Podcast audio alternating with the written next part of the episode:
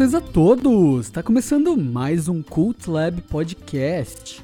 Meu nome é Iago Gonçalves e hoje a gente está aqui para conversar sobre o futuro da DC e os planos que o James Gunn tem para o DCU. E aqui para falar comigo sobre esse tema hoje temos o Lauro Jorge. E aí, cara, como é que você tá? Tudo bem? E aí, pessoal, vamos falar um pouco sobre esses planos. James Gunn anunciou aí, acho que na quarta-feira passada, a gente ficou empolgado, temos dúvidas, temos palpites, vamos discutir um pouquinho. E também aqui para falar com a gente sobre esse tema temos o Leonardo Chaves. E aí, cara, como é que você tá? E aí, galera, tudo bem? É isso, mais uma vez descer na nossa pauta, agora comentando sobre tudo indica os próximos 8, 10 anos dos, de, dos filmes da DC no cinema, sobretudo o DCU, né, o DC Universe. Antes, como sempre, eu vou pedir para todos que nos seguem aqui nos curtirem, curtirem o nosso conteúdo, compartilharem também o conteúdo e nos seguirem ali no Instagram. Estamos ali com o cultlab.podcast, onde vocês podem interagir e dar sugestões, fazer críticas, elogios. A gente está aí nas principais plataformas. Estamos no Spotify, estamos no Deezer, na Amazon Music, estamos também no Google Podcast e no Apple Podcast. Vocês podem nos classificar nessas plataformas para que a gente possa continuar produzindo esse conteúdo sobre cinema, cultura pop, séries de TV, etc.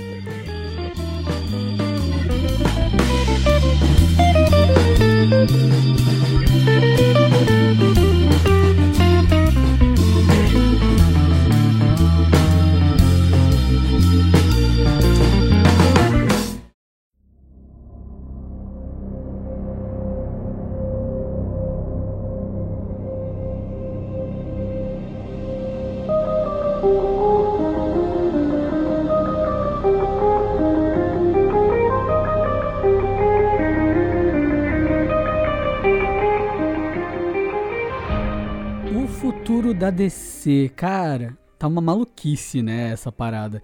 Vamos começar falando que algumas das principais figuras da DC simplesmente vão sair. A gente pode falar desse caos que tá acontecendo, né? Inicialmente dar um contexto de como que tá a DC e como que a gente chegou até aqui. Laura, você pode dizer pra gente, tipo assim, esse contexto de, cara, como é que a gente veio parar em um reboot completo da DC? Acho que não é surpresa para ninguém que a DC tá muito caótica. Depois ali dos planos do Zack Snyder serem abortados, eles foram numa coisa meio vamos ver o que emplaca. Tanto que foram lançados projetos como o Esquadrão Suicida do James Gunn, que tinha uma conexão com o Esquadrão Suicida de 2016. Depois foi feito também o The Batman e o Joker, que são projetos paralelos que não tinham conexão com nada a gente também teve, após o sucesso do Esquadrão Suicida com a crítica, teve o lançamento da série do Peacemaker pela HBO Max, que tem conexão com o Esquadrão Suicida. O Mulher Maravilha 3 cancelado. E os próximos filmes que estavam já, foram, já tinham sido gravados na antiga gestão, ou seja,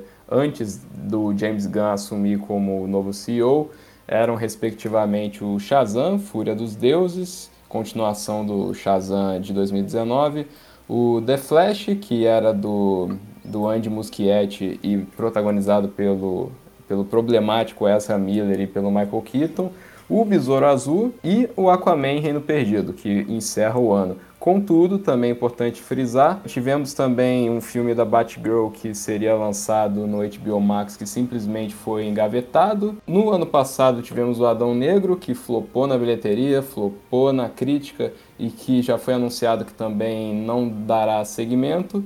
E com isso, todo mundo estava com muita expectativa com o que o James Gunn iria planejar. Ele foi contratado após muita busca em Hollywood por um gestor estilo Kevin Feige na Marvel. Tentaram o Todd Phillips, tentaram o Matt Reeves. Ninguém quis aceitar, exceto o James Gunn. O James Gunn é fã de quadrinhos, ele fez ali um plano junto com Peter Safran que ele prometeu que lançaria a parte dele para o público ainda em janeiro de 2023. Plano esse que foi divulgado na semana passada. Cara, e é uma maluquice, né? Porque tu pega o filme do Adão Negro, que é um filme que saiu em novembro, novembro, outubro, sei lá, recente, assim. Uhum. E aí pega e tem lá mó cliffhanger, spoiler alert de Adão Negro, pra quem se importa. Mas aparece o Superman no final do filme falando: Ah, tem muito por aí, hein? Vem muita coisa. E aí na semana seguinte, ah, então, na real, o, o nosso querido Geralt de Rivia não vai mais ser o Superman. Assim, vazou Sabe? Tipo, peraí, foi muito confuso isso, porque aí, na verdade, eu, e ao mesmo tempo, o The Rock tava fazendo uma campanha de não, o futuro da DC vai ser desse vai ser de tal jeito.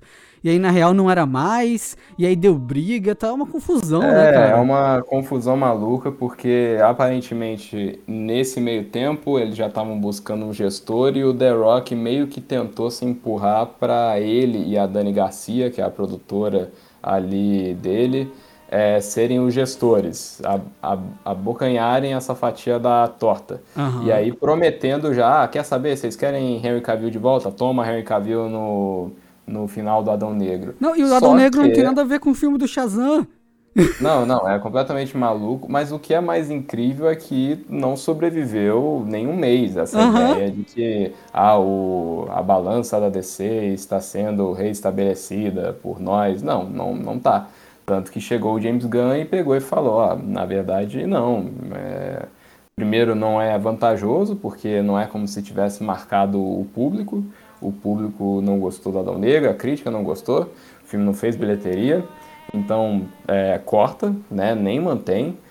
E o Henry Cavill vazou, né? Não, não, é que assim. Foi vazado, né? Na, verdade, é, o que, que ele, ele também, né, acreditou no conto do vigário do The Rock. Ele pegou e falou: e... Ah, vou até largar o The Witcher aqui, tá ligado? É, ele simplesmente eles pegaram, ele falou assim: não, gente, eu estou de volta como Superman, muito feliz. Aí depois o James Gunn estranhou aquilo, chamou o cara para uma reunião e falou: então, querido, na verdade, não, os nossos planos para o Superman não envolvem alguém é, da com a tua idade, então sinto muito. Puta e aí depois o Henry Cavill foi lá e postou uma nas redes sociais. Tristão, ah, né, mano? Tristão, é, mas assim, foi, foi toscão, né? Acreditou, acreditou demais. Mas tudo bem, ele não tá mal na fita não, tá ganhando bolo de dinheiro com o Warhammer lá. Mas, mas assim, a, ficou então essa promessa que o James Gunn anunciaria e enfim saiu esse plano. Eu, oh, a gente pode só uma coisa, aqui. só uma coisa, tititi, né? O The Rock deixou de seguir a Warner, foi isso mesmo? A DC? Ou... É, fofoquinhos é aqui, ele deu um follow foi, não, Ele deixou de seguir o filme, inclusive. Ah, ele é? deixou de seguir o filme porque o que, que acontece? A, a questão do Adão Negro é até um pouco mais profunda, porque aparentemente o The Rock tentou, inclusive, fazer uma manobra com veículos de imprensa para dizer que o filme estava fazendo muito sucesso na bilheteria. Uhum. Só que não, ele estava fazendo números ok sabe? Eram números que, assim, eram ok para um filme normal, só que não para um filme de super-herói. Então uhum. ele tentou meio que passar uma ideia para os acionistas de que tinha que aprovar uma sequência. E aí ele ficou malquisto pela Warner, com certeza rolou uma treta interna ali, e aí ele parou de seguir também, não fez promoção do filme no seu respectivo Instagram, assim, foi bem feio. E, é. cara, é. e é um filme ruim, né? É um filme fraco, porra. É horroroso, é horroroso. Eu, é, eu, eu, eu não acho assim tão ruim, não. Eu acho um filme, assim, medíocre, né? Medíocre. É um filme que é uma colagem, assim, de, de várias situações que a gente já viu em outros filmes, a história não, fez, não faz sentido, enfim. É, assim, a DC já fez mais sucesso com filmes tão ruins quanto, ou piores até, né? Basta lembrar que o primeiro Esquadrão Suicida ele não foi um fracasso de bilheteria. É que o jovem, o, o, jovem gostou do novo Esquadrão Suicida lá. Essa é a real. É, o, o, jovem o, gostou é, da Arlequina, o jovem gostou do, do Coringa Terrível. É, ele foi um filme que fez sucesso, só que ele foi tão massacrado pela crítica e pelos fãs em geral que meio que envergonhou a Warner e a Warner fez um mini reboot. É, mas aprovou mas, assim, a sequência, por exemplo, né? Tipo. É, é não é bem uma sequência, é, né? É, foi, foi praticamente um, um, reboot ali. Ele não considera quase nada do filme anterior. Sim, sim. mata todo mundo logo no início, uh -huh. ele sobra só o Rick Flag e a Arlequina, que o Rick Flag morre depois também. Uh -huh, né? uh -huh. Eu, na verdade, assim, até dá para aproveitar esse gancho, Thiago. Você falou aí do do, do reboot e tal, né? De zerar tudo. A impressão que eu tenho com, com os filmes e, e séries que foram anunciados é que não é um reboot. eu achava que viria alguma coisa muito mais radical. Eu acho que eu achava que de fato o James Gunn ia fazer a limpa.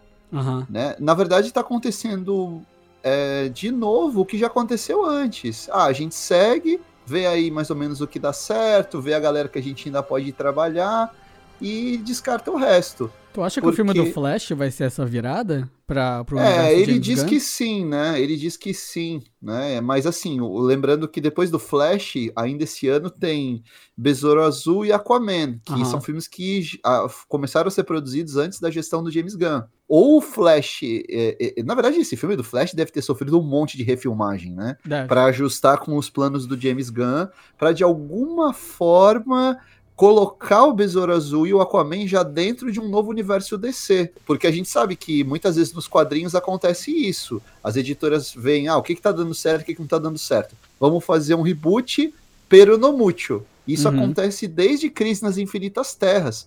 O pessoal às vezes não lembra, mas Crise nas Infinitas Terras era o universo DC nos anos 80, foi o reboot mais radical até então. Mesmo assim, os novos Titãs que vinham fazendo sucesso, do Marvel Wolfman e do George Pérez continuaram na continuidade deles. Né? Depois foi uma coisa que eles tiveram que resolver. Então no cinema eu acho que vai acontecer alguma coisa parecida. Tipo, de manter o que funciona e é isso. Tipo, como já fez. Eu acho, como eu, fizeram eu acho com que o próprio Esquadrão Suicida, por exemplo. Que a galera eu gosta da Arlequina sim. e aí é, deixa. É, eu acho que, na verdade, duas coisas: manter o que funciona e o que é barato. Uhum. Eu acho que principalmente Henry Cavill Gal Gadot, o próprio Momoa, o Ben Affleck mesmo, eu acho que eles não voltam muito mais pela questão salarial. Uhum. Porque o que a Warner, além de tudo, a Warner está numa crise financeira, são 50 bilhões em dívida que a Discovery teve que assumir com a compra do estúdio. Então, assim, eles estão querendo economizar. E na cabeça deles é muito melhor pegar um ator mais novo agora, um iniciante, que eles vão pagar ali um salário bem mais baixo para fazer o Super-Homem do que recontratar o Henry Cavill. Se o Henry Cavill tivesse sido um campeão de bilheteria, os filmes dele renderam muita grana, aí eu acho que eles até investiriam. Mas não foi o caso, né? Não, e fora que, pelo que o James Gunn falou ali para a imprensa, o plano dos caras é de você, você como intérprete do DCU, você pode ser chamado a qualquer momento para participar de uma outra produção. Então, assim, um, contrário, um contrato multimilionário que, com certeza, se fosse para utilizar alguém como, por exemplo, o Henry Cavill ou a Gal Gadot, cara, ia bater uma cifra muito alta, que não compensaria, né, para os caras. Então, nada mais justo, do ponto de vista de produção e financeiro chamar novas pessoas, porque a gente já vai fazer aqui o um por um da lista, mas, cara, é um plano meio maluco. Vamos, vamos começar então pelo primeiro? Puxa aí. Vai lá, vai lá, manda ver. Ó, 11 de julho de 2025, primeiro projeto do novo DCU após o Aquaman 2, Superman o Legado. Filme aí que vai ser roteirizado pelo James Gunn, talvez ele dirija e que vai contar a história do Clark Kent com 20 e poucos anos, recém-chegado como repórter no, no, em Metrópolis e começando a vida como Superman. É um projeto que eu, eu, particularmente estranho um pouco, porque, querendo ou não, a gente já teve bastante coisa de bastidores e começo no Homem de Aço, né?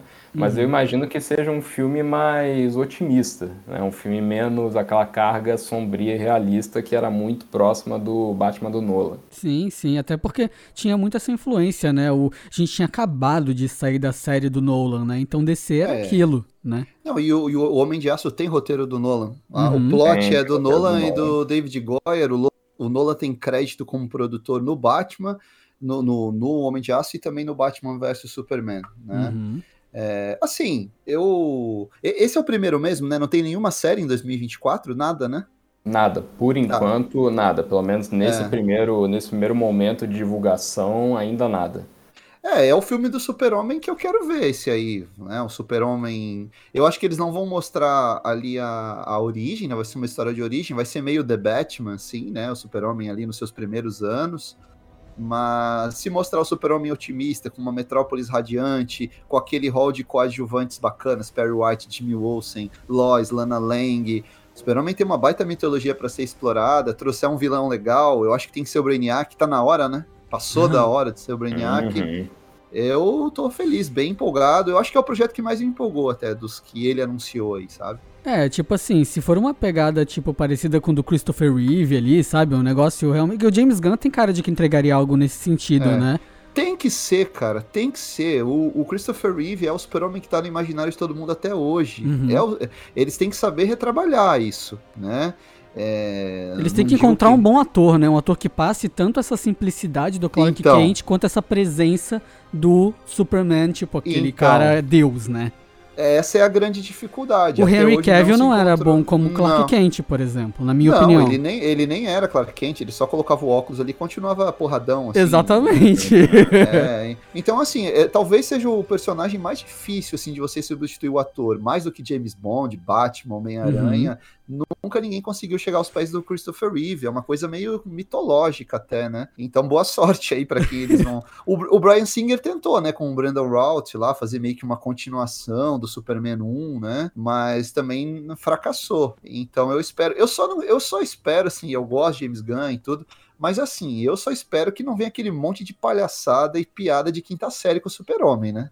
Não é o personagem para ele fazer isso. Isso aí ele faz no Esquadrão Suicida, faz no Pacificador. Agora é, é, faz o Super-Homem com um tom um pouco mais sério. O meu diretor para esse filme é o Brad Bird, sempre foi. É o cara que poderia fazer um filme do Super-Homem decente. Eu só não quero que, pô, comece o filme com o Clark indo pra metrópole de ônibus e ouvindo, ouvindo música dos anos 70. sabe? Cara, não é possível, cara. É to todos os filmes, cara. O Peacemaker é a mesma coisa. O cara também é fã de música, fica ouvindo. Eu falava, cara, não é possível. Tem que ter uma pessoa que, assim, não é tão fã de cultura pop nesse universo James Gunn. Mas eu confio. Vamos, vamos ver, acho que vai dar certo. É, tudo Próximo. indica, só, só, só para encerrar, tudo indica que ele vai se inspirar no, no arco do Grant Morrison aí, Grandes Astros Superman. né? Sim, não, uma boa, uma boa influência, né? inclusive. Qual que é essa história, gente? Só pro, pro nosso O- público saber, qual que é a ideia desse arco do Superman, assim, por cima? Basicamente, o Superman já estabelecido, já de uma maneira bem madura, ele não tá velho, mas ele já tá bem maduro, o pessoal tá Uhum. bem acostumado com ele em Metrópolis. Ele descobre após uma batalha que talvez ele esteja morrendo. E aí ele lida com essa questão de tá, noção de mortalidade que ele precisa fazer ainda em vida. É bem interessante, uma das melhores histórias do Superman. Ah, da hora, da hora demais. Qual que é o próximo da lista? próximo não poderia ter maior distância de, de conteúdo, temática e personagens. É uma série de animação do Creature Commando. Creature, Creature Command. Commandos é simplesmente assim. é, eu acho que o ouvinte mais antigo deve saber que eu sou completamente fissurado por DC, mas eu nunca tinha lido nada de Creature Commandos. Pra mim, assim, quando ele falou e mostrou a imagem, eu fiz um oi. aí eu tive que pesquisar, aí eu me dei conta que é, o, é a parte anterior ali daquela série do Grant Morrison, do, dos Sete Soldados, que aí basicamente é um esquadrão de personagens de terror. Então, Frankenstein, vampiro, é, É tipo Liga. Extraordinária lá? Cara, ele é mais ou menos, é porque o Creature Commandos, ele tem uma aura muito de Segunda Guerra. Eles Ah. lutam na Segunda Guerra. Aham. Agora, isso também é roteirizado pelo, pelo James Gunn. Eu duvido que isso fique na Segunda Guerra, tá? Eu acho que isso deve ficar ali, talvez um Vietnã, alguma coisa assim. Se for o James Gunn, os caras vão ouvir música dos anos 80 na Segunda Guerra, cara. Tu vai ver. Ah, não, isso com certeza. Não, não, cara, com certeza. Mas o, o que me chamou a atenção foi porque a, a temática e até os personagens, e até pro ouvinte que quiser depois pesquisar a imagem de divulgação que eles passaram na apresentação, cara, lembra muito o Doom Patrol, sabe? Uhum.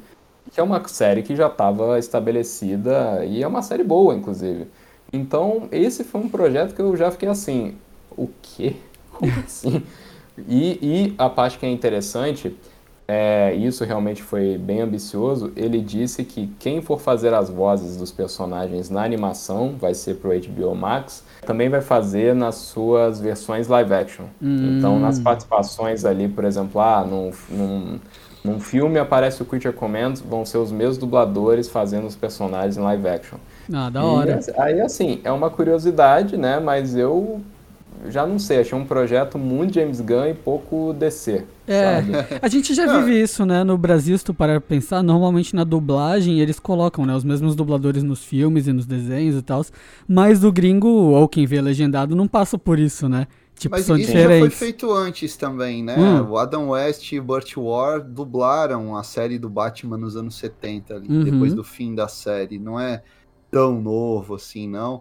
Eu- Eu só acho estranho que assim, você começa com o filme do Super-Homem, aí você vai pro Creature Command, não tem Mas é, nada uma, mas, a ver. mas é uma série de TV, né, cara? Tipo, Mas é tudo integrado, né, cara? É Hum. tipo Marvel agora, sei lá, Doutor Tudo Estranho integrado. é uma sequência direta de WandaVision. Eles Aham. querem fazer a mesma coisa no cinema. Tanto que depois a gente vai falar disso, ele diz que a ameaça, a grande ameaça global aí e tal, desse universo vai surgir na série dos Lanternas. na série, não sei. porra. É, cara, eu acho estranho, muito estranho. Meio Loki, né? legal. Meio Loki, né? O grande antagonista surgir na série, né? Ele, É, é estranho, assim. Qual o problema? De novo, podem. Todos esses, esses filmes ou séries podem ser muito legais. A questão é se eles vão conversar entre si. Uhum. Porque o James Gunn foi contratado para fazer o DCU, como tem o MCU, coordenado pelo Kevin Feige, teria agora o universo da DC nos cinemas, né? Então tudo concatenado, encaminhando para uma grande saga, com arcos bem definidos. E eu não senti isso, cara. Já começa aí. Ele começa bem com Superman Legacy, aí de repente Creature Commandos. E outra coisa, são personagens que ninguém conhece.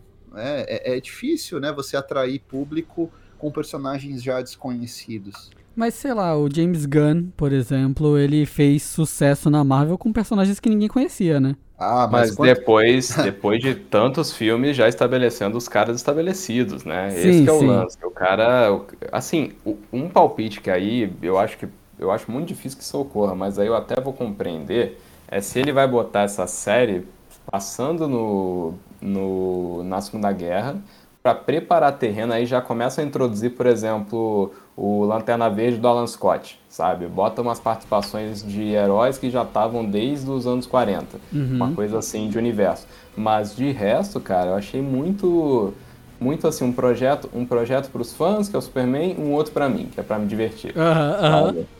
É, eu também Mas- achei isso. Mas também vai começar como animação, né? Então acho que eles também devem estar testando, deve ser uma coisa bem violenta. Mas É, pô, o próximo pô, pô, mas- projeto Mas, só uma coisa, vocês não acham que é pra públicos muito diferentes? Tipo assim, por exemplo, o cara que vê um filme da Marvel no cinema é um cara que, tá, pode pegar e ver uma série da Marvel. Agora, não necessariamente eu acho que esse cara veria o Arif, por exemplo. Sabe, tipo, por ser animação, talvez afaste algumas pessoas, não sei, tô pensando. Pode ser também. É, mas é que se o cara fala que tem consequência direta, sabe? Uhum, É uhum. isso que é o lance. Mas, vamos ver. O próximo da lista também, uma, uma que pegou todo mundo desprevenido, se chama Waller. Vai ser uma série live action com a Viola Davis, reprisando ali o papel dela no Esquadrão Suicida. Pô, ela volta, Ayer, Tá ligado? o- no Esquadrão Suicida do James Gunn e no Peacemaker. Uhum. E vai ser uma série com ela lidando com as consequências ali do que acontece no Peacemaker. Basicamente, o James Gunn já falou que vai ter todo o elenco ali praticamente do Pacificador, aquele time que também aparece no, no Esquadrão Suicida dele. Aham. E o roteiro vai ser da Crystal Henry, que fez a série do Watchmen, e do Jeremy Carver, que também fez a série do Doom Patrol. Então, assim, é um projeto esquisito, mas pelo menos ele tá botando na mão de pessoas muito muito habilidosas, né? Então eu fico um pouco mais tranquilo, apesar de eu também, pô, você tá querendo iniciar o universo DC e você começa com uma série da Amanda Waller, sabe? Tipo, É, Mas e, e- e de novo, fica aquela confusão, né? Tá, beleza, então não é aquele universo. Tipo assim, sendo que todo mundo aqui viu o Pacificador? Eu não vi, eu não vi ainda. Não viu? vi, Maravilhoso. É, então, é, é bem legal. Bem, mas você sabe, assim como eu sei, que na série do Pacificador aparecem personagens por um breve momento. Sim, sim, aparecem personagens do Snyder. Exatamente. E aí tu pega, tá, beleza, eles estão ali, então quer dizer, ainda é o mesmo universo do, do Zack Snyder ali, mas é o, é o mesmo universo do, Liga, do, do Esquadrão Suicida dele, certo? Mas aí a gente É, vai ter é o- outro Superman. Tipo, entende? É meio. Não, é completamente maluco, porque assim, é um, é, um, é um soft reboot, só que é aquele reboot quando é conveniente, né? Então, Aham. ah, é, vai resetar tudo, menos o pessoal que é meu amigo. É, não, e aí, e aí, tu, aí é um mundo que tu vai ter o. A gente vai falar mais pra frente, claro, mas vai ter o filme do Batman desse universo, que não é o Ben Affleck, mas tem um filme do Batman que é outro universo que também tem série de TV do Pinguim e tem série É, da. o- sabe, até, tipo. Até ai, eu cara. aproveito para deixar claro pro ouvinte que, por exemplo, os filmes do universo do The Batman, ali Do Robert Coringa? Cruise, o universo do Coringa e, por exemplo, Teen Titans Go são coisas e o Constantine 2 lá do Keanu Reeves, tudo é Elseworld, ou seja, é, não tem relação com nada, se- todos eles são seus universos individuais, não conecta. Aham, aham. E, É, e Elseworld já, já é um selo que a DC, a própria DC usou, né? Ultimamente eu não acho que não tá usando, mas usou durante muito tempo pra contar histórias alternativas, né, no- nos quadrinhos. Na verdade, a gente pode ler esse título quase como não tem nada a ver com o que a gente está planejando, mas fez muito dinheiro, então segue o barco. É basicamente isso. É tipo, não tem como puxar a tomada desses filmes porque porque fez muito dinheiro, o público gosta. Que seria o caso do Adão Negro, né? Se tivesse feito dinheiro, os caras também estavam nessa mesma toada. Sim, É. sim. Não, e por exemplo, ah, o filme lá do, do The Batman era, o, era originalmente o filme do Ben Affleck. É uma maluquice, né, cara? Porra, tipo. É, eles estão muito perdidos e, E o, fi- e o filme do Coringa, na verdade, não era esse filme, esse filme com essas influências de Taxi Driver e não sei o que, não, era o filme com o Jared Leto, sabe? Era Coringa e a Arlequina. Porra, sabe? Ah, mas isso é normal, isso é normal. Os projetos eles vão mudando, né? Até o filme de fato chegar na tela, muita água passa debaixo da ponte, né? Sim, mas é que é muito É. maluco, né? Porque não tem coerência nenhuma, assim, as coisas. É caótico demais, cara. A, gente que é. É. nerd se confunde. É, Imagina é o público geral mesmo. que vai ver só o filme de super-herói. Ele vai. Tá, mas o Superman não era outro cara, sabe? Tipo. Cara, pode ser um tiro no pé, mas pode ser. Eles podem também tirar a sorte grande. Daqui a pouco eles têm aí dois Batman estabelecidos no cinema pra eles explorarem, criarem, imagina, duas franquias do Batman. É, mas eu, eu loucura, acho, eu né? acho que o filme do The Flash tem que dar um pontapé e deixar muito claro o que tá acontecendo, sabe? Tipo, de que, Sim. beleza, a gente tem esses dois Supermans, por quê? Porque o filme do Flash es- escrotizou tudo e agora é esse caos. Tem coisa que fica e coisa que morre. tá E ligado? dentro, e, dentro do, e dentro do filme do Flash já tem dois Batmans, né? É, exatamente. que, que nenhum deles segue, que é o Ben Affleck e o Michael Keaton. Então, Né? é, uma maluquice. Mas, seguindo aqui nos projetos, o próximo é uma série da HBO Max chamada Lanterns. Vai ser uma série focada no Hal Jordan e no Jon Stewart, como se eles fossem dois policiais investigando um mistério intergaláctico. É, um filme buddy cop e vai ter uma influência de True Detective, de acordo com James Gunn. E, pelo que eles estão dizendo, vai ser, vai ser o pontapé inicial de alguma ameaça que vai aparecer é, mais pra frente no universo da DC. Aí, claro, né, a gente sabe que nada, nada aparece de maneira gratuita. A gente sabe que tinha uma série do Green Lantern Corp que estava há anos para sair, lá desde 2010, essa porcaria. Eu lembro de toda vez na Comic Con era o mesmo. A logo, o né? mesmo wallpaper, era ridículo, cara. Nunca fizeram. É, aquela, aquela lista, E- né, com várias logos uma do lado Anunciaram da filme outra. também. Eles Anunciaram chegaram. filme, é, anunciaram anunciaram filme. série, Vai nossa, ser, assim, aí o vilão vai ser o Parallax. Aí traz de É. volta o... Tô brincando. filme lá do- é. Mas era aqui, era Parallax, não era o vilão? Era esse, não era? Ou eu tô viajando? No No, no filme do filme. Ryan Reynolds lá. Era, Era, o né? Parallax, mas tinha o Hector Raymond. Ah, sim, é verdade, é também. verdade. e tinha a Amanda Waller, da Angela Bassett. Pô, é verdade, tinha Amanda Waller nesse filme, é verdade. Nossa, eu não lembrava. Eu não lembrava. Meu Deus do céu. Mas, mas assim, esse Lanterns, se eles forem fazer alguma coisa que já introduz os lanternas de uma maneira legal, pô, eu já fico bem satisfeito porque não dá, cara. É, o próprio fã assim da DC quando via na Comic Con e podia ser quem fosse que, for, que falava, não, gente, a Green Lanterns Corp 2023, todo mundo ia fazer assim, "Pff, tá bom. É, é, com E- e, certeza. e os esperançosos viam, tipo, meu Deus, apareceu um lanterna verde no Liga da Justiça do Zack Snyder. Meu Não, Deus. Não, mas na- mas na era série, pra na- na- né? Na, na ficar série. emocionado mesmo. Aham. Na série do Arqueiro Verde, no final da série, o, aparece o, o Deagle recebendo um anel, achando um anel do Lanterna Verde. Ele, a, ele seria meio que o John Stewart ali. a na- galera fica, ai meu Deus, sabe? E aí não É, acontece nada. Não rola nada, não, não tem. O, o É, DC eu Nota sofre, seguinte, né, é- cara? É, essa sofre. Essa coisa de ser ah, filme dos lanternas, passado na Terra, para mim passa o recado seguinte, ó, a gente vai fazer um, uma produção aí de baixo orçamento. A gente vai economizar. Gente, é, vai economizar, não tem dinheiro para mostrar planetas. Mostrar eu, não tem, não rola, né? É, é, não dá. Então, vamos fazer um negócio. É mas, coisa, mas não, pode não, não, certo. não soa CW quando vocês ouvem isso. Me soa muito CW, é uma ah, série ah, é, True Detective do Lanterna Verde. Mas é que agora é HBO, né, cara? Vai ser muito mais parecido com o Você tá, tá esperançoso porque tem HBO no nome. Você tá esperançoso é, por causa disso. É no, é. no, serviço da HBO ali, mano. Mas me soa ah, muito CW é a sinopse, é mano. também. Não, não, mas assim, é que quando ele falou assim, ah, True Detective, eu fiquei um pouco mais tranquilo, porque, poxa, True Detective, cara, vamos combinar que série não, maravilhosa. É, né? boa demais True Detective. É, a primeira, a primeira temporada. É. Mas. Mas mesmo assim, vamos ver, assim. Vamos pelo ver. menos é uma série, né? Não tem, não tem muito. E vai demorar. Isso aí tudo é pra depois de 2025, né? Uhum. É. Outro filme agora, voltando pro loucura total, porque o Lanterns até então, pelo menos voltava para algo que o Decenalta conhecia, né? De Liga da Justiça. Agora vem um filme do Authority. Aí, assim, eu, eu deixo pro Leonardo falar, porque o Leonardo conhece bem mais que eu. E, e assim, a gente, eu lembro até hoje que toda vez que a gente falava da Liga da Justiça do Snyder, eu lembro que o Leonardo sempre usava o exemplo, falava, a Liga do Snyder é meio authority, né?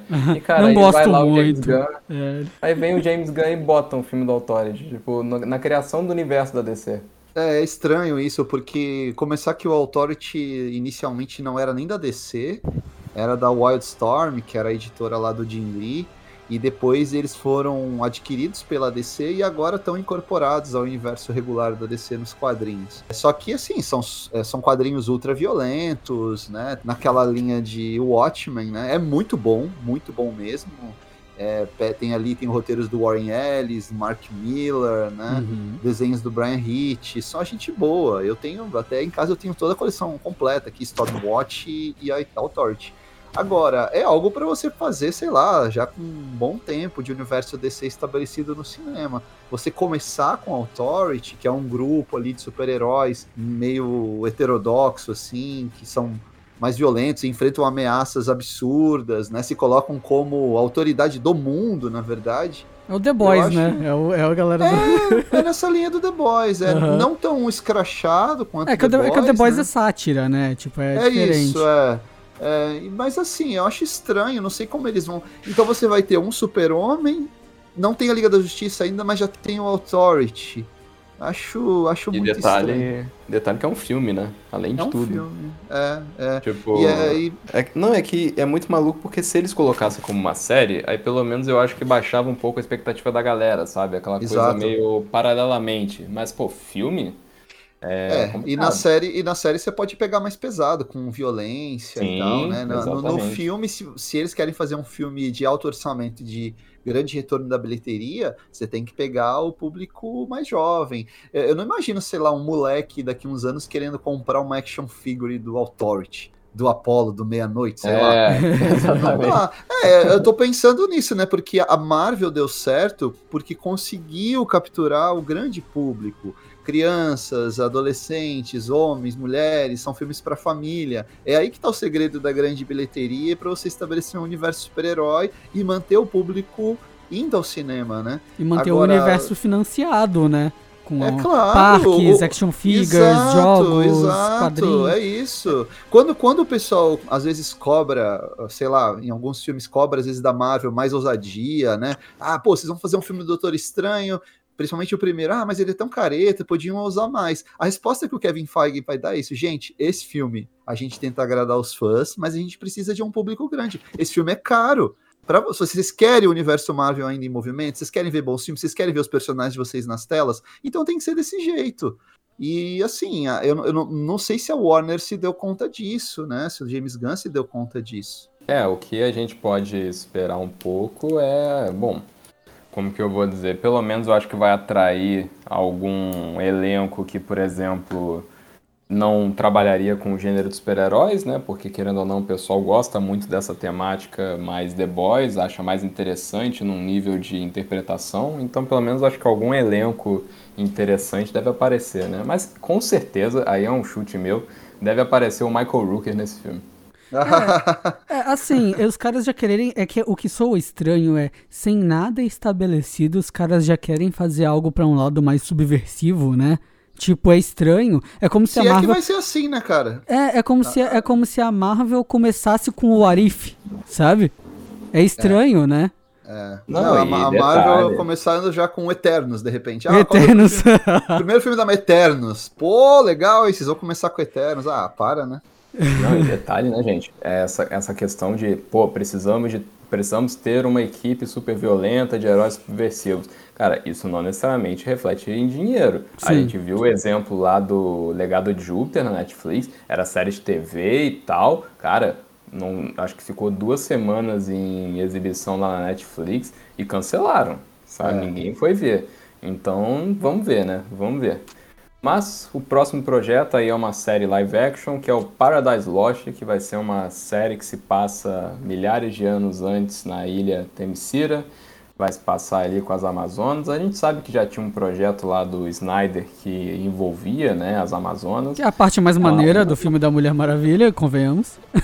é, aqui também a gente é aquilo, né? Eu, eu gosto do primeiro Mulher Maravilha, mas o segundo foi tão ruim que eu, eu tenho até receio, tô com um ranço de Mulher Maravilha. mas, mas poxa, se trouxer o lado bom ali dos filmes, eu já vou ficar bem satisfeito. Mas parece que vai ser uma coisa meio Game of Thrones, mais intrigas políticas, alguma violência também. Uhum. E, querendo ou não, acho que agrada também o fã de fantasia, né? Então, Sim.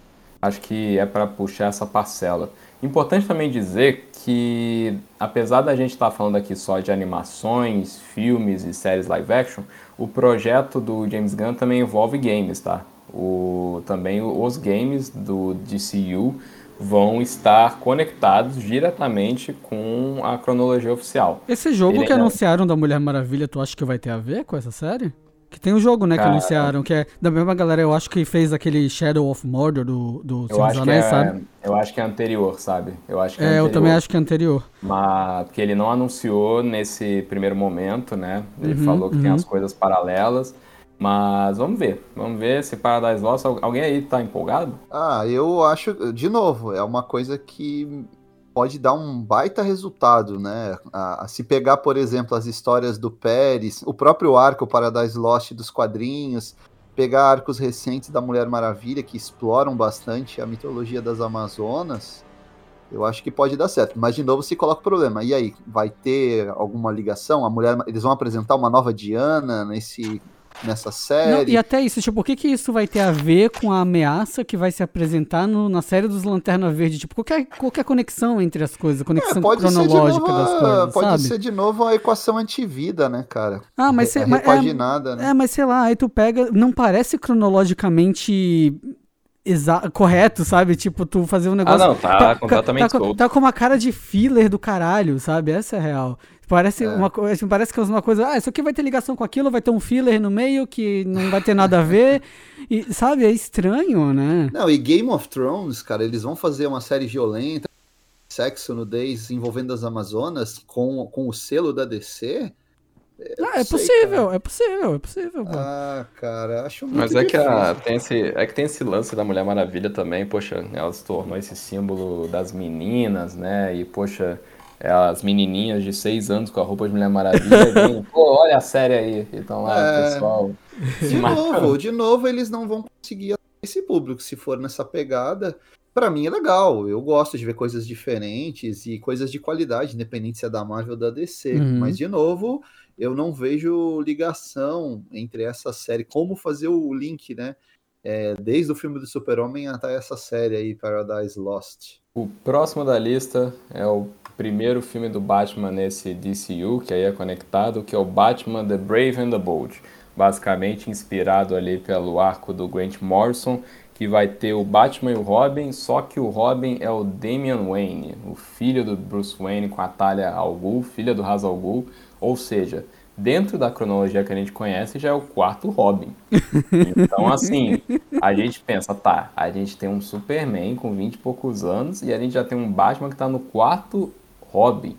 É. Inclusive já teve Ghul, já teve filho com a Talia, o moleque já tem uns 12 anos, ele tá pelo menos há 12 anos. É, ele já, fica, já fica lá, pai, eu quero matar, pai, já fica lá, né, todo daquele... A não ser que eles mudem, né, a não ser que eles limem o Dick, o Jason, o Tim Drake e, e, de fato seja apenas o Damian, o Robin, né, eles nem, nem mencionem outros Robins, eles podem fazer essa mudança, né, na...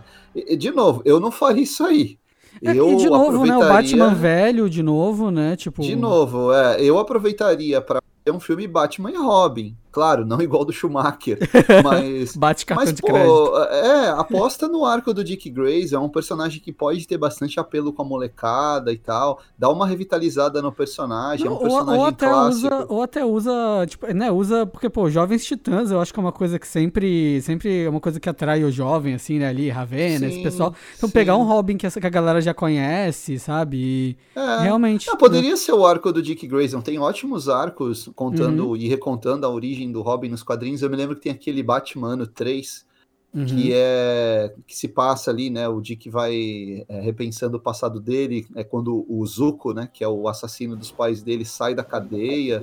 Uhum. Eu acho que poderia ser um arco bem legal para adaptar, mas assim, eu, dá para ver que o James Gunn gosta muito do Grant Morrison, né? A influência do Morrison nesses arcos aí, cara, porque o Morrison passou por todos esses personagens aí até recentemente, né? E se ele quer adaptar o, Batman e o Robin do Grant Morrison, é, vai ser isso aí, Batman e Damian, que na verdade durante um tempo ali no arco do Morrison é o Dick Grayson, o Batman, né? Nem é o Bruce é. Wayne. Uhum. O, o, Bruce está dado como morto ali. Eu acho que assim, eu acho que o caminho é uma pegada mais leve pro Batman. Não precisa ser comédia, mas fazer um, a, a, enfatizar o tom mais aventuresco do Batman, né? Não precisa ser sombrio, porque você já vai ter esse Batman no Robert Pattinson. Né? Não, e o detalhe é que ele deixou bem claro no anúncio que esse filme introduz mesmo a Bat-família. Então, assim, pode esperar toda a galera. Pode esperar o Capuz Vermelho, o Batgirl, mas a parte que faz é aquela pergunta, né? Perguntar não ofende. Já que é um Batman mais velho, por que que não aproveita o cacete do Batman mais velho, que já tava no DCU? o cara que tem a idade para isso. Não, vocês vão introduzir outro cara que já tem mais de 40 anos, um quarto Batman, é isso, né? sabe, é, falta uma visão estratégica pro negócio, sabe? Tipo, eu não tô falando que, pô, o contrato do Ben Affleck, eu sei, mas, cara, usa o que já tá ali próximo, sabe? Se a proposta é parecida, eu acho que, não, a gente precisa de um carro, um carro sedã que seja que não consome muita gasolina. Ah, tipo esse que a gente já tem? Não, não, a gente precisa de outro. Cara, sabe, falta, cara, falta uma visão, mas assim, vamos ver, né? Filme do Batman, eu nunca reclamo. Quatro Batman no cinema paralelamente, que maluquice. É, é, o grande marco aí desse calendário é que em 2025 estreia o Superman e o filme do Batman do Robert Pattinson, né? Então vai ter um, um filme de cada um dos principais personagens e da que não tem nada a ver um com o outro. E que, vão, e que vão se estrepar porque é o ano de Vingadores Guerras Secretas. né? Não, ah, e as caras isso... pensam, né? Porra, cara. Não, e é louco, porque, de novo, é um, dois filmes, um filme do Superman e um filme do Batman, no mesmo ano de um filme dos Vingadores, e o filme do Batman e do Superman não tem conexão nenhuma. É, porque foda-se. É. é. isso, é. tá ligado? tipo. Because of reasons. Exatamente. E tem o Coringa também, o, Cori o Coringa é. estreia 24, né? Uh -huh, 24, uh -huh. 24. ano que vem, né? E também tem um, um, Bruce Wayne. É, pois é, tem o, Bruce, tem o Kid Bruce Wayne, né, lá com... Meu tem... Deus do céu, cinco E qual? No Joker também tem um Bruce é, Wayne. Ah. É o quinto Batman já. Meu Deus do céu. Mas o próximo projeto, que é dentro dessa, dessa linha do DCU, é o Gladiador Dourado, que vai ser uma série live action, que também vai ser roteirizada pelo James Gunn. Mais um da Ele... cota do James Gunn. Mais um do. É, cara... dá, dá um because of reasons, because I want it. É, sabe? É. Preciso, preciso, eu não consigo ficar sem escrever besterol. E é. aí, já que não fazia muito sentido ele fazer a série do Homem Condimento, aí ele fez a série do Gladiador Dourado, que, cara, vamos lá, beleza, é um personagem legal. Mas, cara, por que, que você vai introduzir o Gladiador Dourado numa série logo de cara? Sabe? E é, tem umas coisas que assim, não, não. Puta, você tem tanto herói maneiro na DC. A Liga da Justiça, pô, pensa nela. Aquela coisa maravilhosa, aquela música de abertura que tocava no SBT. É. Não, não tinha um gladiador dourado. Cara, e é tão e, fácil. E Gladiador sem besouro, cara. Gladiador sem besouro azul, sem Ted. Ah, mas será Isso. que não vão usar o besouro azul do Cobra Kai? Será que não. Não, não, não tem nada não é a ver. o mesmo, né? É que não é o mesmo, né? Ah, mas não sei é lá, né? Eles vão, eles, acho que eles vão introduzir um Ted Cord aí nesse universo. Hum. É, que assim, a gente vai né? ter dois besouro azul. Caralho, o cara já vai começar, né, velho? Cara, mas assim, ó, Gladiador Dourado. Quem liga pro Gladiador Dourado, cara? É só nerd que lê gibi, que adorava a Liga Cômica lá do Dematês. Pelo, cara, assim, ó, ali, o, o, cadê o Caçador de Marte nesse universo aí? Cadê um filme desse cara? Não tem nada, não apresentaram nada. Não sei onde ele vai estar tá aí. Pô, faz um negócio decente com Gavião Negro, cara. É outro personagem clássico. Teve agora uma, uma, uma, personificação bem merdona aí do filme do Adão Negro. Cara, é. assim. É. Cadê é foda, a Arlequina, né? cara? É... Cadê a Arlequina? o personagem mais adorado aí da DC, popular pra caramba. Não tem nada com ela aí, sei lá. Cara, é foda porque assim, tu tem esse, esse universo que tu olha assim e tu vê, tá, é a cara do James Gunn, mas não é nem comercialmente viável, parece não ser comer comercialmente Sim. viável, e também não parece ser cronologicamente viável como origem de universo ou até como continuação de universo. E a DC, assim, ó, modéstia à parte, sem querer irritar ninguém, mas cara, com, pelo menos assim, olhem para as infâncias de vocês. O que, que foi mais marcante? Alguma adaptação do Homem-Aranha, talvez? Ou alguma coisa do, dos Vingadores, sei lá? Ou Liga da Justiça, o desenho da SBT, tá ligado? Que tinha umas histórias pica. Mano, ou o desenho do Batman. Sabe, tem Sim. tanta coisa maneira para ser adaptada a DC e fazer de um universo coeso sabe? Porque o universo, cara, é isso que eu fico puto. Os caras têm todas as cartas para fazer um universo coeso e maneiro. Sabe? A Marvel uhum. tem que ficar se fudendo, fazendo parceria com a Sony, fazendo, comprando Fox, tá ligado? Tem que ficar se fudendo. Os caras têm tudo, velho. E é. aí fica fazendo essas maluquice.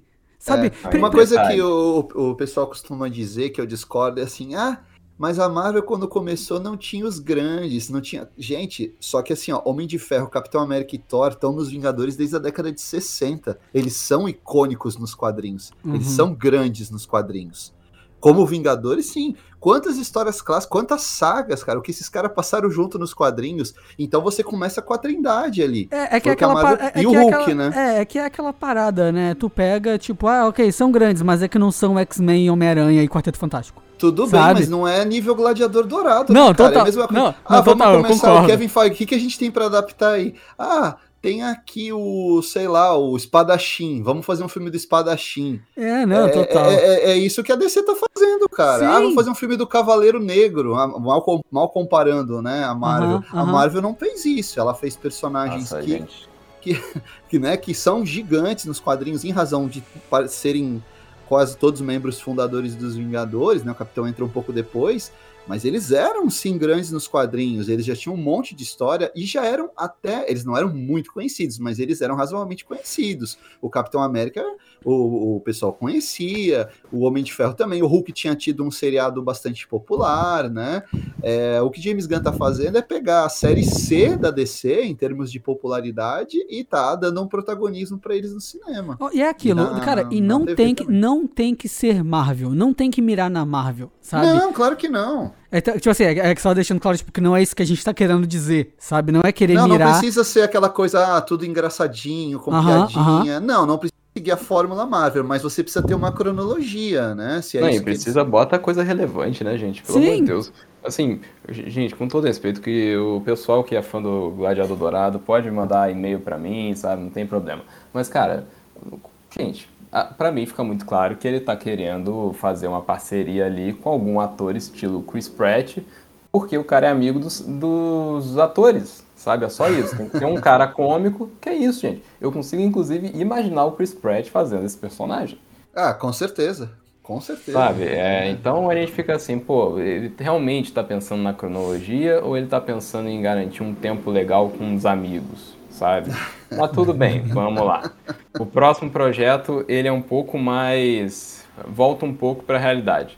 É um filme da Supergirl, que o nome é Woman of Tomorrow, e adapta uma história bem recente, né, da Supergirl, e vai ser um filme de ficção científica puro e simples, assim, ele não vai ter nada na Terra, vai ser realmente aquela coisa até meio, como que eu vou dizer? Eu acho que uma equiparação talvez seja aquele começo, aquele preâmbulo do Homem de Aço, sabe? Uma coisa bem alienígena, bem outra civilização, outra cultura, que inclusive também não é uma coisa é, distante para os fãs, né? Porque eu lembro que na época do Homem de Aço já estavam falando sobre um filme da Supergirl.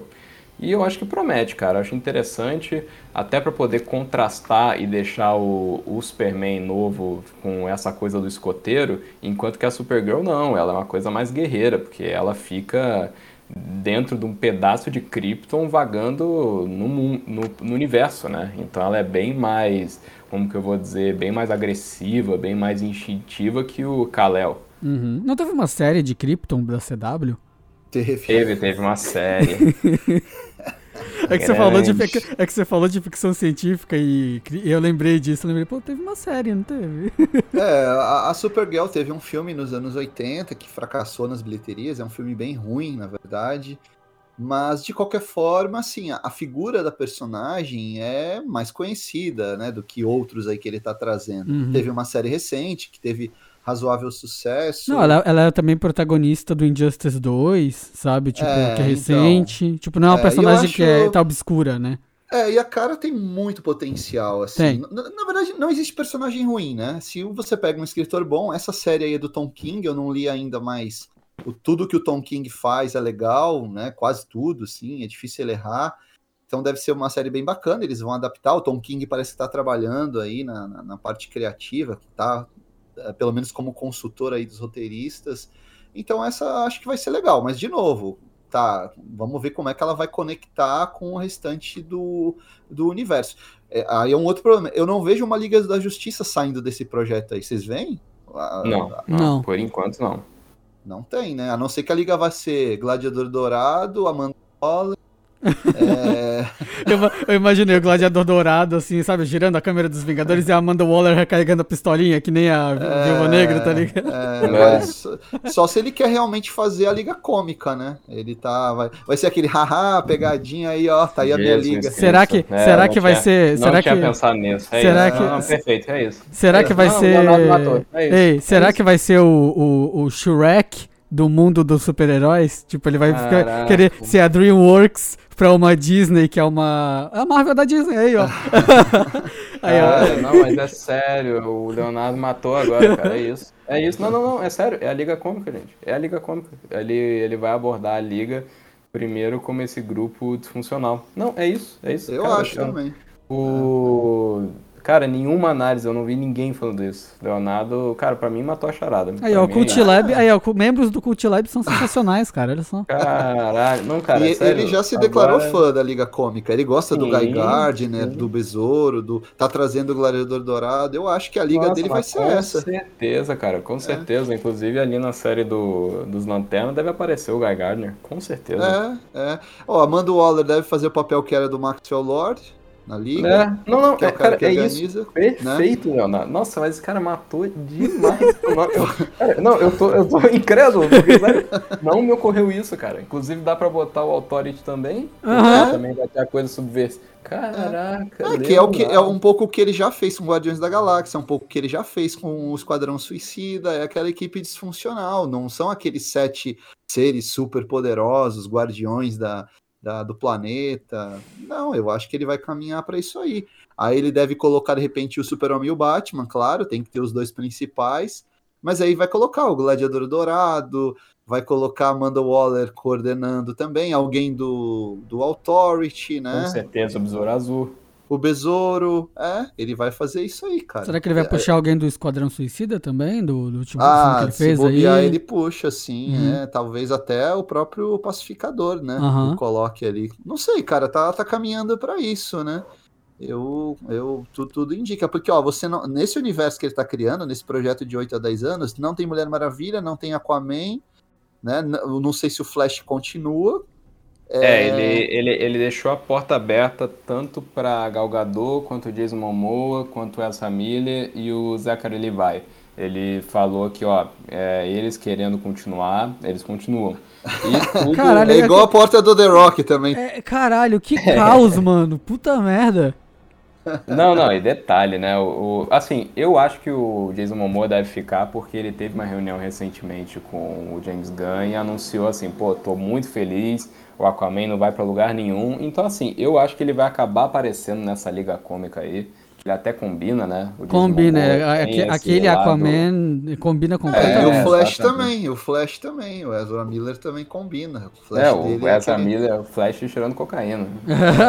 Não, é que, é que na verdade, assim, ó, o Aquaman, é, ele tem um problema porque o Aquaman fez muito dinheiro. Ele é um dos filmes de maior bilheteria da DC. Ele passou de um bilhão, que é o número mágico aí pra DC. Ele fez mais bilheteria que o Batman, fez mais bilheteria que a Liga da Justiça. Cara, que mundo que a gente vive. Então, né? e assim, ó, e tem o James Wan, né, cara? O James Wan é um cara que, assim, ele sabe fazer o negócio girar também. Então, se o Aquaman do Momoa estreia no final do ano e arrebenta, traz mais um bilhão para Warner, nem que o James Gunn queira, ele tira o Momoa, porque os executivos vão falar, não, esse cara continua. Nem que você faça mais um filme só com ele, mantém ele à margem do universo aí, mas o Aquaman tem que continuar. A margem Tem é isso só. também, né? O, o James Gunn também tem esse negócio bem para isso, mas assim, ó, se esses filmes, Shazam, Flash, Besouro Azul e Aquaman, forem um sucesso, né? Ele, tipo assim, não tem. Ah, não, não, é, não é do James Gunn, mas se for um fracasso, já entra na conta dele. Que vão uhum. falar para ele, vão começar a empurrar para ele, ó, arruma essa, essa porcaria, ó, não deu certo, então arruma isso aí, arruma isso aí. Ele vai ter que ir reajustando, né? Por isso que não dá para confiar também nesse plano de 8 a 10 anos. Basta um desses projetos fracassar que eles vão começar a rever tudo. É que a DC tá é. na corda bamba, né, cara? É Essa é corda é bamba, cara. É aquilo ali, é muito complicado. É diferente, sei lá. Agora, semana que vem, estreia o Homem-Formiga e Vespa. Se esse filme flopar. Ó, ó na um... nossa cronologia, hein, no lançamento disso aqui já vai ter saído. Só deixando é... claro. é, se esse filme flopar, o que é muito difícil, a galera quer muito ver o Kang no cinema agora, é o início da fase 5, não tem nenhum outro filme estreando, mas vamos supor que o filme não seja um grande sucesso. O que, que o Kevin Feige faz? Ele absorve é, de repente reformula um pouquinho ali, mas ele segue com os planos, né? A Marvel, uhum. a, ela tem muita gordura para queimar. Não, e é só, DC e é, só ver isso... é mais urgente a situação. E é isso que a gente até falou no nosso episódio de Marvel ali, que a gente gravou, é que a Marvel vai trocando o pneu do carro com o carro em movimento, né? A gente já falou disso. Que coisas que não dão certo, eles vão consertando é. no caminho. É, é na verdade, próprio... eu, eu até vejo diferente. Eu acho que eles não precisam trocar o pneu, eles fazem pequenos uhum. ajustes. A DC que tá trocando o pneu do carro. É, sim. sim, sim, mas é que tipo, o, sei lá, o. A DC tá dando aquele, aquele cavalo de pau, né? É, não, mas é, é, é, só o exemplo que vem na minha tá cabeça. Só na é, o exemplo que vem na minha cabeça é aquele do, do Shang-Chi, né? Que, que pega coisa lá do Homem de Ferro 3 sabe? Ah, mas isso aí eles é de novo, é gordura para queimar. Mas é, tipo, eles podem, é. exatamente. Tipo assim, o Homem-Aranha do Tom Holland, todo mundo reclamava, reclamava, reclamava, pô, não tem isso, não tem aquilo. Tá, vocês querem então toma aí no terceiro filme, ainda to toma mais multiverso, toma o Tobey Maguire, toma uh -huh, aí que agora a gente uh -huh. pode fazer tudo. O filme fez um bilhão. Sim, né? é Doutor isso. Estranho agora, cara. Eles, o Doutor Estranho, se você for ver bem, ele até é um filme corajoso, é um filme mais violento, é um filme uhum. que tem zumbi, que tem sangue. Rendeu quase um bilhão também, porque é a marca. A DC não conseguiu isso ainda. O cara sair de casa para ver um filme da DC. Uhum, né? Uhum. A Marvel faz, a Marvel o cara sai de casa para ver o filme da Marvel, leva toda a família. Não, o cara sai de casa para ver Homem-Formiga. Vocês já pensaram Exato. sobre isso?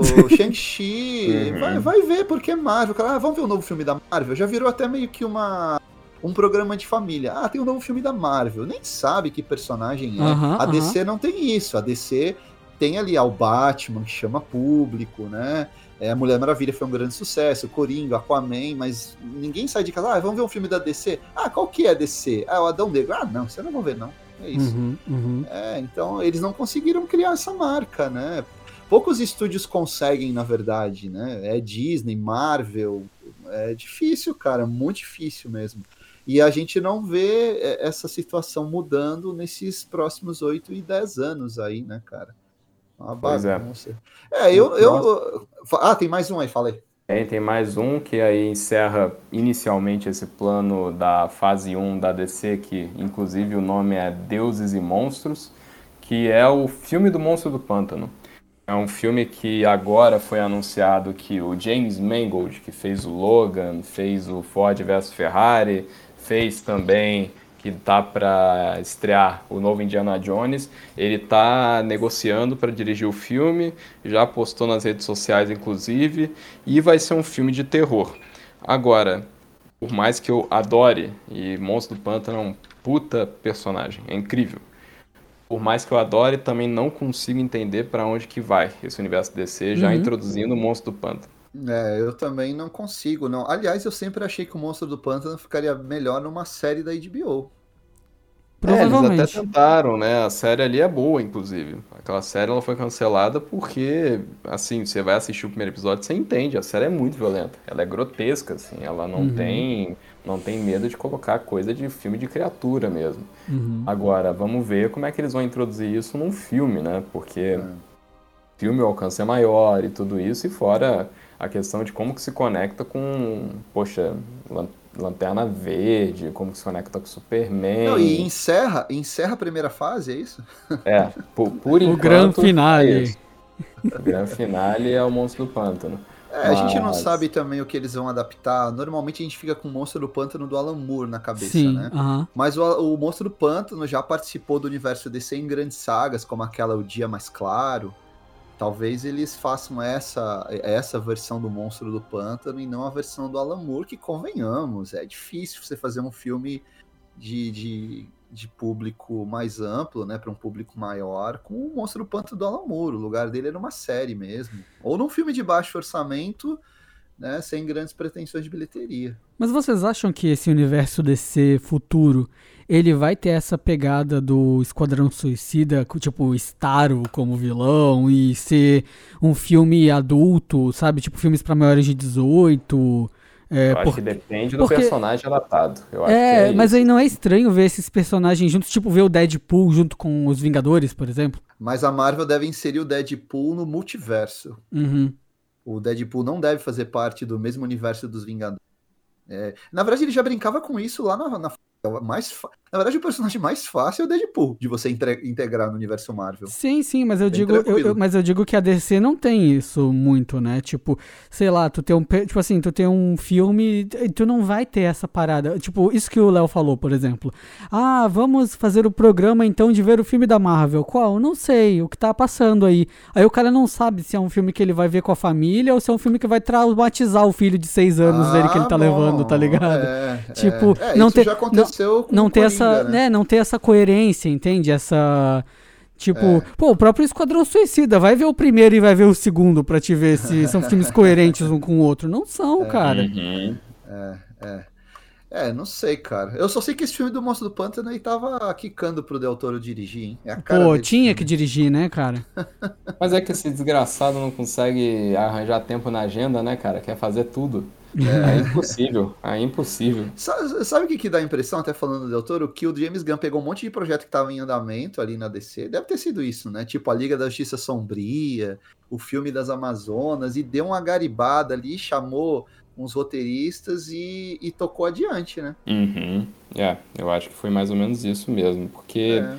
o grande problema, por exemplo, ele ainda não anunciou quem que vai roteirizar esse filme.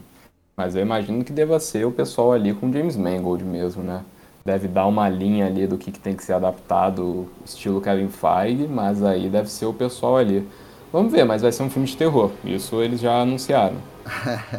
Vocês acham que a DC vai continuar com essa filosofia de dar bastante liberdade aos diretores ou vai virar um negócio mais Marvel, tipo de, ah, você faz o que a gente quer que você faça. Só faça Eu- seu eu- trabalho. O que o James Gunn falou, ele quer continuar dando bastante liberdade pros caras. É, e ele Até falou porque- que. É, exato. E ele falou que o principal pra ele é a história, o roteiro. Nenhum filme sai. é, vai ganhar. O roteiro tá alinhadinho. Uhum, uhum. Né? E fora que ele já sofreu na mão da Marvel isso, né? Aham, Pouca aham. gente lembra, mas no primeiro Guardiões, o Thanos não aparecia. Ele só foi aparecer depois que o Kevin Feige falou, ó, tem que ter o Thanos. Tem que ter o Thanos. Que- e e o, James, o James Gunn, na época, ele até deu uma... Falou meio por cima, mas não gostou muito, não. Então, vamos ver, cara. Tomara que isso se mantenha e que, de novo, é, diante de um resultado que é abaixo dos padrões Marvel, diante desse começo de plano, é, tomara que eles não façam aquela coisa. Tá, então recalcula a rota toda. Aham. É, eles, têm, eles têm que entender, tipo assim, que eles não podem ter as expectativas de ter um resultado estilo Marvel, né? Com, tendo esse. Porque isso foi aprovado por alguém, entendeu? É. Então eles não podem ter essa expectativa de olhar para esse para esse cronograma de lançamentos e falar: "Não, beleza, então a gente quer que isso aqui tenha o um resultado do filme do Joker" sabe? Mas não... é o que eles querem, cara. Mas não faz é sentido é esperar por isso. Por isso a pressão, sim. Por isso que o James Gunn, na, na verdade, quem vai sofrer mais essa pressão ser o Peter Safran, né? Que hum. é o cara que cuida da grana e que é, não é da parte criativa, é o cara que. Porque na, na Marvel, o Kevin Feige faz as duas coisas: parte criativa e parte executiva. Então, ele que dá satisfação lá para os acionistas, mas ele tá com contato ali, contratando diretores, escalando elenco, né? Na DC eles dividiram, resolveram dividir, o que é bom, né? Então o James Gunn não se preocupa com isso, ele fica cuidando dos roteiros, escolhe os diretores e tal. E o Peter Safran é o cara da, da grana, né? O cara que vai convencer o executivo a meter dinheiro naquele projeto ali. O problema é que a empresa tá toda bagunçada, cara. essa é a questão. Os caras estão sem dinheiro, os caras estão ferrados aí.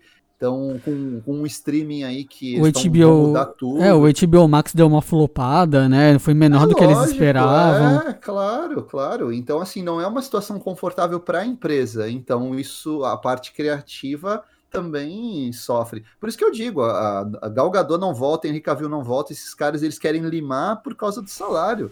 Uhum. Não vai uhum. pagar 20 milhões pro cara podendo contratar um novato e pagar muito menos e fazer um contrato longo, né? É, por isso que ele falou: ah, vai fazer dublagem, vai fazer série, vai fazer filme. é, que é o cara peão ali, velho. O cara pau pra toda a obra. por isso que vai ser difícil, não vai ser um astro. Provavelmente o Super-Homem, agora o novo, vai ser um molecão aí, um cara novo, né? Uhum. Não vai ser um, um, um, cara já. Vai ser um ex vai ser um ex Disney Channel, tá ligado? Ele vai pegar ali da série de TV. É, é o Zac Efron. É. Não, o Zac Efron já tá no não, mas alguém nessa pegada, sabe? Um molecão é. mesmo, assim. Sabe quem eu, eu, um cara bom faria um teste com ele para ah. Superman? Ah. Aquele cara do filme do Spielberg aí, do The Fablemans. Não o que faz o Spielberg, o que faz o bullying dele, que é o atleta lá. Ah. Aquele cara é bom, viu? Uhum. O, o uhum. Lauro sabe, né? Não, e também estão falando muito do daquele cara altão do Euforia. Tô falando ah, muito desse cara. Ah, esse, é, esse, cara faz um. Ele é, é. dodói na série, esse cara aí. É, dodói. o, os agentes da galera estão tá, fazendo o, o, o pitching, deles, o pitching né? lá, é, né? claro, né? É. é. Esse do, do, do Fablemans é o Sam Reckner. Ele é australiano. Hum. Né? É um cara aí, tá com 21 anos, olha aí. Uhum, né? O cara. Uhum tem, ele tem porte tudo. Eu conseguiria imaginar ele pelo menos fazendo um teste aí pro, pro Super-Homem, né? É. Enfim, mas, assim, é, é, pra gente encerrar aí, né? O, acho que pode, a gente pode ter grandes filmes da DC, grandes séries. Isso até eu acho que vai acontecer. Só a gente vai continuar com o velho problema, né? Não vai ter isso conectado. O universo DC, não sei se. Eu não vejo conexão, pelo menos. A gente teve no passado, pô, Coringa é um baita filme, Batman é um baita filme, a trilogia do Nolan é muito legal. Eu gosto também do Homem de Aço, Batman vs Superman, o primeiro Mulher Maravilha, né? Só que faltou aquela conexão, né? Aquela coisa do universo. É difícil fazer, né, gente? É difícil. É, vamos aguardar, mas assim, estamos Estamos ansiosos, mas preocupados. É. É aquilo, né? Pode sair um bom resultado e mesmo assim não ser coeso, né? E, Exato. sabe? É, é isso. É isso aí. Vamos Mas... aguardar e conforme também os próximos filmes da DC forem estreando, a gente também vai dando nossos, nossos vereditos, né? É. Primeiro essa, essa última leva da última gestão e quando começarem, de fato, que demora, né? É tudo bem preliminar, agora é tudo 2025. Uhum. Então vamos ver. É. Então é isso. Fechamos mais um episódio, gente? Fechamos. É isso aí. Valeu, um abraço. Valeu, gente. Até semana que vem. Até semana que vem.